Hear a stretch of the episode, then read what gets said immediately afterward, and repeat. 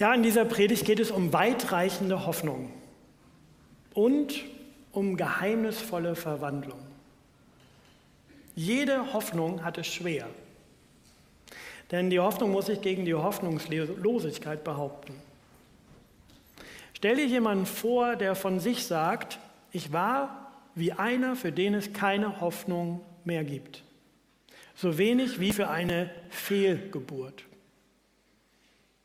Stell dir jemanden vor, der sich selber als Missgeburt bezeichnet. Ich rede von einem Mann, der den größten Fehler seines Lebens bedauert und der sich selbst als hoffnungslosen Fall angesehen hat. Dieser Mann hat eine tiefe Narbe in seiner Seele. Und ihm ist bewusst, dass er vielen Menschen Unrecht getan hat sogar für den Tod von anderen verantwortlich ist. Und in den letzten sieben Wochen haben wir Briefabschnitte von diesem Mann gelesen. Kurz vor dem Ende des Briefes an die Christen in Korinth schreibt Paulus nicht immer spezieller in seinen Themen, sondern er wird ganz grundsätzlich, indem er ein ganz langes Kapitel schreibt, 18 Monate lang hatte er die Gemeinde vor Ort begleitet, mit aufgebaut. Und jetzt schreibt er hier aus der Entfernung über viele Themen und am Ende über das, was er für das Entscheidende hält. Was er grundsätzlich für das Wichtigste hält. Wo für ihn alles dranhängt. Und das ist nicht nur allgemein ihm wichtig, sondern ganz persönlich. Ja, es geht um die gute Nachricht von Jesus, aber es geht ihm auch darum, was für ihn sein persönliches Evangelium ist, was seine gute Nachricht ist, die er mit seinem Leben erzählen will. Und ich lese uns 1. Korinther 15, die Verse 1 bis 10. Geschwister, ich möchte euch an das Evangelium erinnern, das ich euch verkündet habe. Ihr habt diese Botschaft angenommen, sie ist die Grundlage eures Lebens geworden. Durch sie werdet ihr gerettet Vorausgesetzt, ihr lasst euch in keinem Punkt von dem abbringen, was ich euch verkündet habe. Andernfalls werdet ihr vergeblich zum Glauben gekommen. Zu dieser Botschaft, die ich so an euch weitergegeben habe, wie ich sie selbst empfing, gehören folgende entscheidende Punkte. Christus ist, in Übereinstimmung mit den Aussagen der Schrift, für unsere Sünden gestorben. Er wurde begraben. Und drei Tage danach hat Gott ihn von den Toten auferweckt auch das in Übereinstimmung mit der Schrift. Und als der Auferstandene hat er sich zunächst Petrus gezeigt und dann dem ganzen Kreis der Zwölf. Und später zeigte sich mehr als 500 von seinen Nachfolgern auf einmal. Einige sind inzwischen gestorben, aber die meisten leben noch. Danach zeigte er sich Jakobus und dann allen Aposteln. Als letztem von allem hat er sich auch mir gezeigt. Ich war wie einer, für den es keine Hoffnung mehr gibt, so wenig wie für eine Fehlgeburt. Ja, ich bin der unwürdigste von allen Aposteln. Eigentlich verdiene ich es überhaupt nicht, ein Apostel zu sein, denn ich habe die Gemeinde Gottes verfolgt. Dass ich trotzdem ein Apostel geworden bin, verdanke ich ausschließlich der Gnade Gottes. Und dass Gott mir keine Gnade erwiesen hat, dass Gott mir seine Gnade erwiesen hat, ist nicht vergeblich gewesen. Keiner von allen anderen Aposteln hat so viel gearbeitet wie ich. Aber wie schon gesagt, nicht mir verdanke ich das Erreichte, sondern der Gnade Gottes, die mit mir war. Also Paulus bündelt am Ende seines Briefes nochmal das, was ihm wirklich das Wichtigste erscheint, was für ihn das große Ganze ist. Und er vermittelt ein ABC des Glaubens. Er schreibt den ersten Christen ein ganz kurzes Glaubensbekenntnis. Jesus Christus, für unsere Sünden gestorben, begraben, am dritten Tag von Gott von den Toten auferweckt, danach gesehen. Und die Tatsache, dass er betont, dass Jesus nach seiner Kreuzigung begraben worden ist, soll belegen, dass er wirklich tot war, endgültig. Für unsere Sünden gestorben drückt aus, dass Jesus wegen unserer Sünden, das heißt wegen unserer Trennung von Gott, gestorben ist. Dass er stellvertretend die Schuld und alle Folgen unserer Sünden auf sich genommen hat. Und die Glaubenstatsache, dass Gott nicht tot geblieben ist, sondern auferstanden ist, wird dadurch belegt, dass er Menschen erschienen ist, Paulus und vielen anderen, dem Jüngerkreis um mehr, 100, mehr als 500 Menschen als Osterzeugen. Das ist also für Paulus sein ABC des Glaubens. Gestorben, begraben, auferweckt, gesehen. Nur, das ist für ihn kein trockenes Glaubensbekenntnis, das er irgendwie runterleiert, sondern man spürt förmlich seine Begeisterung, weil es nämlich seine persönliche Geschichte ist, die er darin verwebt. Er kann es nämlich eigentlich immer noch nicht fassen, dass er ein Zeuge dieser Botschaft geworden ist, Jesus lebt.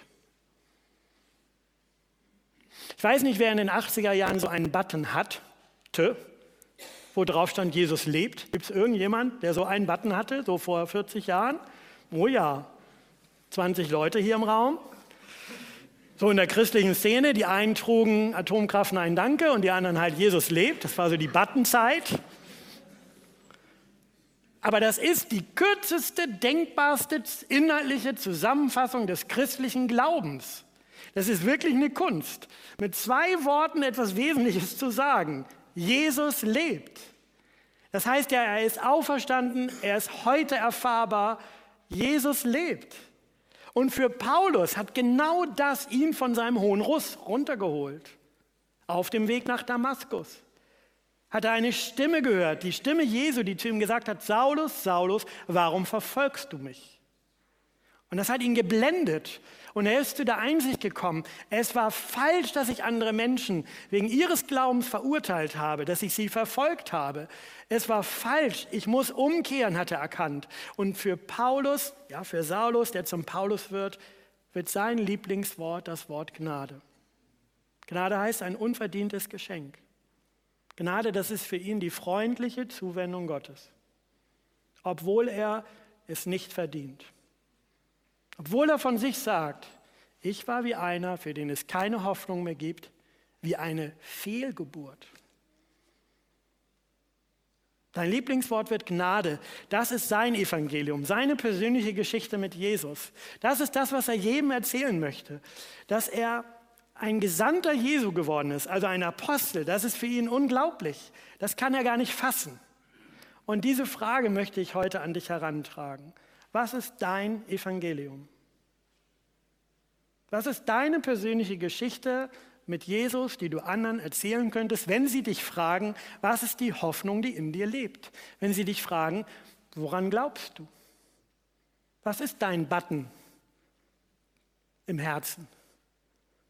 Welche Stichworte müssten da stehen? Mein Ursprungsevangelium, mein persönliches, das habe ich als Teenager erlebt. Ich war auch auf einem Irrweg. Ich war damals auf dem Weg, dass ich dachte, man könnte durch Leistung und besondere Leistung sich Liebe verdienen. Die Liebe, die ich brauchte. Und das hat mich zu großen Leistungen angetrieben. Aber ich habe gemerkt, dass man vielleicht Respekt bekommt dadurch, aber nicht echte Liebe. Und dann bin ich krank geworden als Teenager. Ich war im Krankenhaus und musste im Bett liegen. Und dort habe ich eine unverdiente Liebe erlebt. Menschen, die mir geschrieben haben, Menschen, die mich besucht haben. Und Gott, der in meine Seele hineingesprochen hat und gesagt hat, Michael, du bist geliebt von Gott. Wenn du nichts leisten kannst in der elften Klasse, wo du anders gelebt hast. Ich konnte nichts mehr außer im Bett liegen und trotz ungewisser Diagnose, trotz ungewisser Perspektive im Krankenhaus, durfte ich Gottes Liebe dort persönlich erfahren. Und das ist sozusagen mein kleines Evangelium geworden. Ich bin nach zwei Monaten als gesund entlassen worden. Konnte nicht mehr sagen, warum ich krank geworden ist medizinisch. Konnte nur sagen, dass ich wieder gesund bin. Und ich glaube, dass ich im Kern gesünder geworden bin durch Gottes Gnade, mehr von seiner Liebe zu erfahren zu haben. Meine Frage an dich, was ist dein persönliches Evangelium? Was ist deine Geschichte mit Gott, die du anderen erzählen kannst? Und ich frage dich das auch, weil das noch wichtiger ist heutzutage als je zuvor, weil wir stellen fest, dass immer weniger Menschen in die Kirchen kommen. Und der Trend ist auch, dass das so bleiben wird. Das heißt, bevor Menschen in die Kirche kommen, müssen sie außerhalb der Kirche vom Evangelium erfahren. Und das können sie nur, indem du ihnen deine Geschichte erzählst, weil du hast Kontakt zu Menschen außerhalb der Kirche. In außerhalb der Kirche sind so viele Menschen, die werden nie im Leben von sich aus den ersten Korintherbrief lesen. Sie werden auch nie im Leben, egal wie schön unsere Plakate und Einladungen sind, in die Kirche kommen.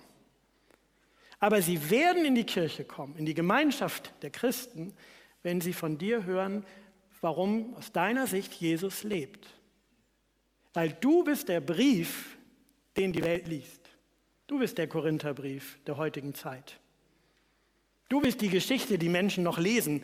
Und das, deshalb ist es so wichtig, dir diese Frage zu stellen. Was würde ich denn antworten, wenn ich diese Gelegenheit habe? Es geht mir nicht darum, dass du morgens zur Begrüßung sagst, ach hallo, guten Morgen, ich wollte dir schon mal erzählen, sondern wenn der Moment kommt, dass du dann auch was parat hast, wo du sagst, ja, das ist der Glaube, der in mir lebt. Das ist die Hoffnungsbotschaft für die Welt, von der du erzählen kannst.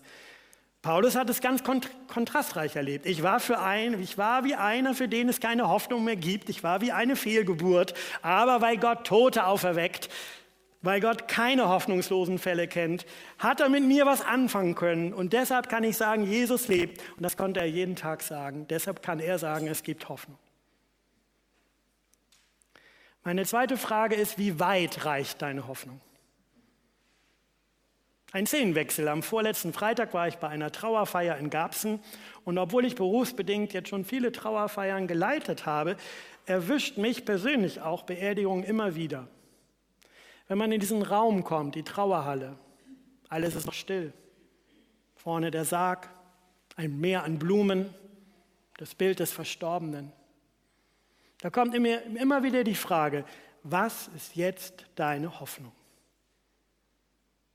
Welche Hoffnung ist in diesem Raum? Angesichts von Schmerz, von Verlust, von Abschied, von Trauer. Was ist meine Hoffnung?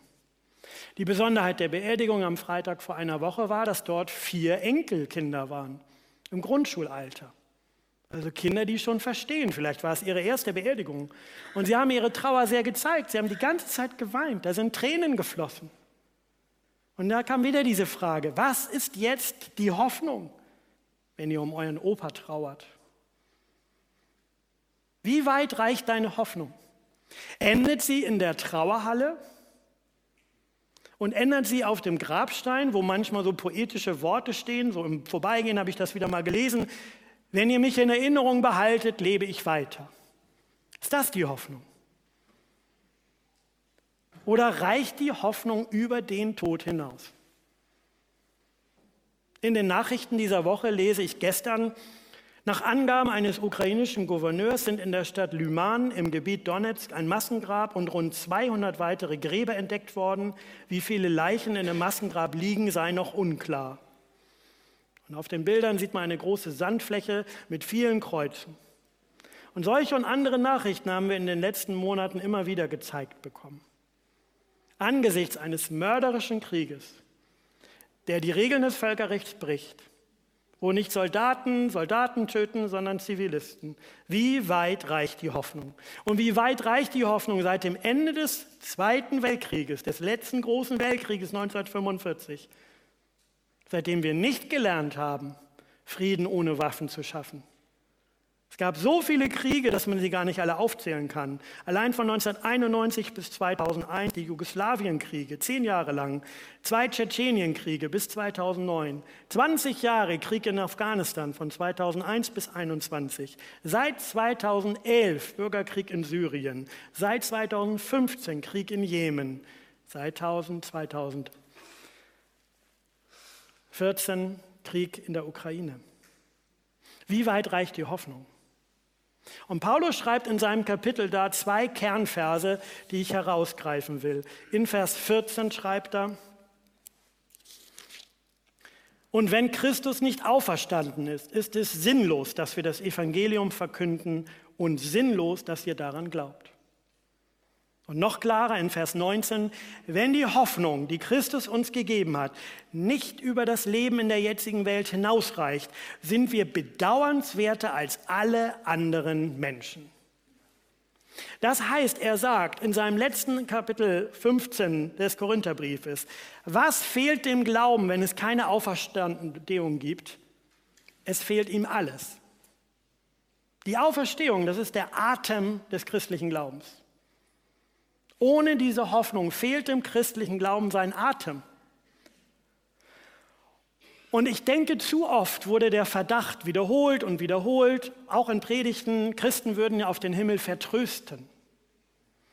Ich glaube, dass es zu oft gesagt wurde, denn das verkennt etwas. Wir brauchen Halt und Trost angesichts persönlicher Krisen und Krisen dieser Welt. Und wir brauchen einen echten Trost, der über den Tod hinausgeht. Wir brauchen echten Halt und Trost. Ich meine, Detlef hat in seiner Anmoderation über einen Einblick in seine Ehe gezeigt, dass es auch Menschen gibt, die sagen, ja, es ist hier so schön, wir haben doch schon den Himmel auf Erden. Aber wir, denke ich, wissen alle, dass es nur die eine Hälfte der Wahrheit ist. Es gibt so Momente, himmlische Momente auf der Erde. Aber dass die Schöpfung sich nach Erlösung sehnt, ich glaube, das können wir auch sehen. Wir können uns das nicht ständig anschauen, weil wir es da nicht aushalten würden auf dieser Welt. Aber diese Schöpfung braucht Erlösung. Und die Auferweckung Jesu, die ist unlöslich verbunden mit einer anderen Auferweckung, nämlich der Auferweckung der Toten. Das heißt, der Glaube an Jesus Christus würde inhaltslos, er würde kraftlos werden, er würde peinlich werden, schreibt Paulus. Ne? Er wäre, wir wären bedauernswert, dass wir so dumm sind, an sowas zu glauben. Ohne Auferstehungsglauben ist der Glaube an Jesus inhaltslos, kraftlos, sogar peinlich. Und dabei geht es nicht nur um das Schicksal des Einzelnen, nicht nur um den Opa, der gestorben ist, die Mutter, das Kind, sondern Jesus hat dem Tod und aller Gewalt und dem Bösen die Macht genommen durch seine Auferstehung. Es ist noch eine größere Dimension. Jesus hat den Tod und die Gewalt und die Macht des Bösen unterworfen. Das heißt, nichts, was gegen das Leben steht, hat das letzte Wort. Kein Machthaber, kein Krieg, keine Gewalt, kein Schmerz, sondern viele Menschen, viele Tote können Jesus ins ewige Leben folgen. Und besonders verfolgte Christen, die heute verfolgt werden, die können ihr Leben ohne Auferstehungshoffnung gar nicht glauben. Es hat mich diese Woche sehr berührt, denn auch in unserer Gemeinde heißen wir ja Menschen willkommen, die in ihren Herkunftsländern um ihres Glaubens willen verfolgt wurden. Und ich hatte einen Zoom-Call mit einem iranischen Bruder aus dem Landesverband Nordwestdeutschland, mit zwei Geschwistern aus unserer Gemeinde, die neu dazugekommen sind, die im Iran zwei Jahre von der Geheimpolizei verfolgt, Unterschlupf gesucht haben und im Geheimen gelebt haben, weil sie einen Hauskreis besucht haben. Menschen, die aus Iran, Afghanistan und anderen Ländern dieser Art geflohen sind, die wurden oft von der Geheimpolizei verfolgt. Und wir haben auch bei uns Menschen getauft, die im Foltergefängnis waren. Und deswegen sind sie nach Deutschland geflohen. Und welche kräftigere Botschaft als die Auferstehung Jesu von den Toten, welche kräftigere Botschaft als die Osterbotschaft brauchen Menschen, die sogar wirklich um Leib und Leben fürchten müssen. Es gibt ewiges Leben. Deshalb im Glaubensbekenntnis aller Christen, im apostolischen Glaubensbekenntnis, gibt es eigentlich nichts Größeres als den Satz, ich glaube an die Auferstehung der Toten. Und wenn wir Paulus sehen, vom hoffnungslosen Fall zum Boten der Hoffnung, in diese Bewegung hinein will Christus uns mit hineinnehmen. Damit will er die Korinther mit hineinnehmen und damit würde er auch uns heute durch den Heiligen Geist hineinnehmen wollen. Wir als heutige Christen, denn uns besteht etwas bevor, das wir uns kaum ausmalen können. Und das ist mein dritter und letzter Punkt. Uns steht eine geheimnisvolle Verwandlung bevor. Paulus schreibt das in Vers 51. Ich sage euch jetzt ein Geheimnis. Wir werden nicht alle sterben, aber bei uns allen wird es zu einer Verwandlung des Körpers kommen. Wie können wir uns die Auferstehung vorstellen? Manche hat ja so Seelenvorstellungen und denkt, das Christentum ist völlig ohne Leib. Aber wir lernen in diesem Kapitel, es braucht immer einen Körper für unsere Seele. Das heißt, der Mensch wird immer einen Körper haben müssen, auch im Jenseits. Und das macht er dann ganz anschaulich. Paulus nimmt ein Samenkorn in die Hand und sagt, es ist wie mit diesem Samenkorn, der muss in die Erde fallen und sterben und erst dann entsteht etwas Neues. Oh, der Biologe unter uns sagt, naja, Samenkorn und Pflanze, die sind nach heutigem Wissen nicht weit auseinander. Aber das Bild verstehen wir trotzdem bis heute. Es entsteht etwas Neues. Und wie neu das ist, das ist ja immer schwierig zu sagen. Was ist denn neu? Das beschreibt Paulus ab Vers 42. Entsprechend verhält es sich mit der Auferstehung der Toten. Der menschliche Körper ist wie ein Samenkorn, das in die Erde gelegt wird. Erst ist er vergänglich, aber wenn er dann auferweckt wird, ist er unvergänglich. Erst ist er unansehnlich, dann aber erfüllt von Gottes Herrlichkeit. Erst ist er schwach, dann voller Kraft. In die Erde gelegt wird ein irdischer Körper, auferweckt wird ein Körper, der durch Gottes Geist erneuert ist. Genauso wie es einen irdischen Körper gibt, gibt es auch einen durch Gottes Geist erneuerten Körper. Diese Gegensätze sind es, die Hoffnung machen, vergänglich, unansehnlich, schwach, irdisch. Und alles, was in unserem Leben hier und jetzt dem entspricht, also wenn du merkst, dass du vergehst, vertrocknest, nicht schöner wirst, schwächer wirst, dass etwas irdisch ist, hat nicht das letzte Wort. Das ist nicht der letzte Zustand. Sondern durch Gottes Auferstehungskraft entsteht eine neue Wirklichkeit, nämlich die unvergänglich ist, die herrlich ist, die voller Kraft ist ein geistlicher Leib. Und blicken wir mit dieser Perspektive, mit dieser Kraft der Hoffnung, mit der Kraft der Verwandlung jetzt nochmal auf die ganze Predigtreihe, dann hätte das Auswirkungen für alle Lebensbereiche, die dort genannt wurden. Es waren ja Lebens- und Gemeindelebensbereiche. 1. Korinther 3, da ging es um die Konkurrenz zwischen Gruppen, Apollos, Paulus, Petrus und so weiter. Gott kann Konkurrenz zwischen Gruppen überwinden und er kann Einigkeit schaffen. Gott kann auch die Diskriminierung von Lebenssituationen überwinden, den Respekt vor dem Leben als Single, in Ehe, in Familie, als Alleinerziehende, als Verwitwete oder auch jenseits von Verwandtschaftsverhältnissen, kann er stärken. 1. Korinther 7.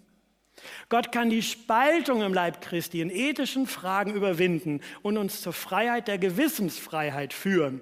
1. Korinther 8 und 10.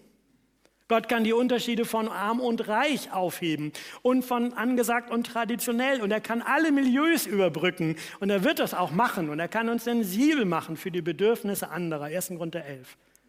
Und Gott kann das Gefühl überwinden, nicht gebraucht zu werden, nicht gesehen zu werden. Und er kann jedem seinen Platz im Leib Christi zeigen, seine unverwechselbare Aufgabe und sogar die drei Farben der Gaben wachsen lassen. 1. Grund der 12. Gott kann aus großem Mist den Dünger für ein fruchtbares Leben machen. Der kann aus einem Christusverfolger, einem Menschen, der Blut an den Händen hat, den größten Zeugen der Auferstehung Jesu Christi machen der so ein bisschen noch seinen Stolz behält. Ihr habt das ja vorhin gehört. Ich habe natürlich auch mehr gearbeitet als alle anderen. Da merkt man, so erlöst ist Paulus doch noch nicht gewesen. Er ist halt doch noch nicht im Himmel. Aber dann sagt er wieder, ach, alles nur Gnade. Aber er merkt, ja, Gott hat ihn im Charakter angefangen zu verändern. Er ist mit ihm auf dem Weg. Und wir lesen heute noch seine Briefe und können sie jetzt als eigenen Brief in die Welt tragen. Gott kann Totes zum Leben erwecken. Das wird er tun. Und in dieser Perspektive können wir jetzt aufatmen, wir können aufleben, wir können ihm nachfolgen. Und wenn wir jetzt mit der Band zusammen beten, kommt euch schon mal nach vorne, möchte ich dir diese drei Fragen nochmal stellen. Was ist dein Evangelium? Du kannst dich nicht mehr darauf verlassen, na, frag den Pastor, der wird es dir dann erklären. Weil du bist gefragt. Ja, du bist der Brief, den die Welt noch liest. Du kannst nicht mehr sagen, oh, muss, das, das muss ich mal beantworten, der Theologie studiert. Deine Geschichte kannst nur du erzählen. Du bist da unglaublich wichtig für die Gemeinde von heute und von morgen. Das fängt bei den eigenen Familienmitgliedern an und geht bei jedem anderen Menschen, wo sich eine Gelegenheit ergibt, mal über etwas zu sprechen, was über den täglichen Bedarf hinausgeht. Was ist deine Jenseitshoffnung? Was ist deine Hoffnung über das Elend der jetzigen Welt hinaus? Was ist dein Trost im Leben und im Sterben? Was ist dein persönliches Evangelium? Und das Zweite, wie weit reicht deine Hoffnung? Und welche Verwandlung steht uns bevor? Und mit diesen Fragen segne uns Jesus Christus, der lebt. Amen.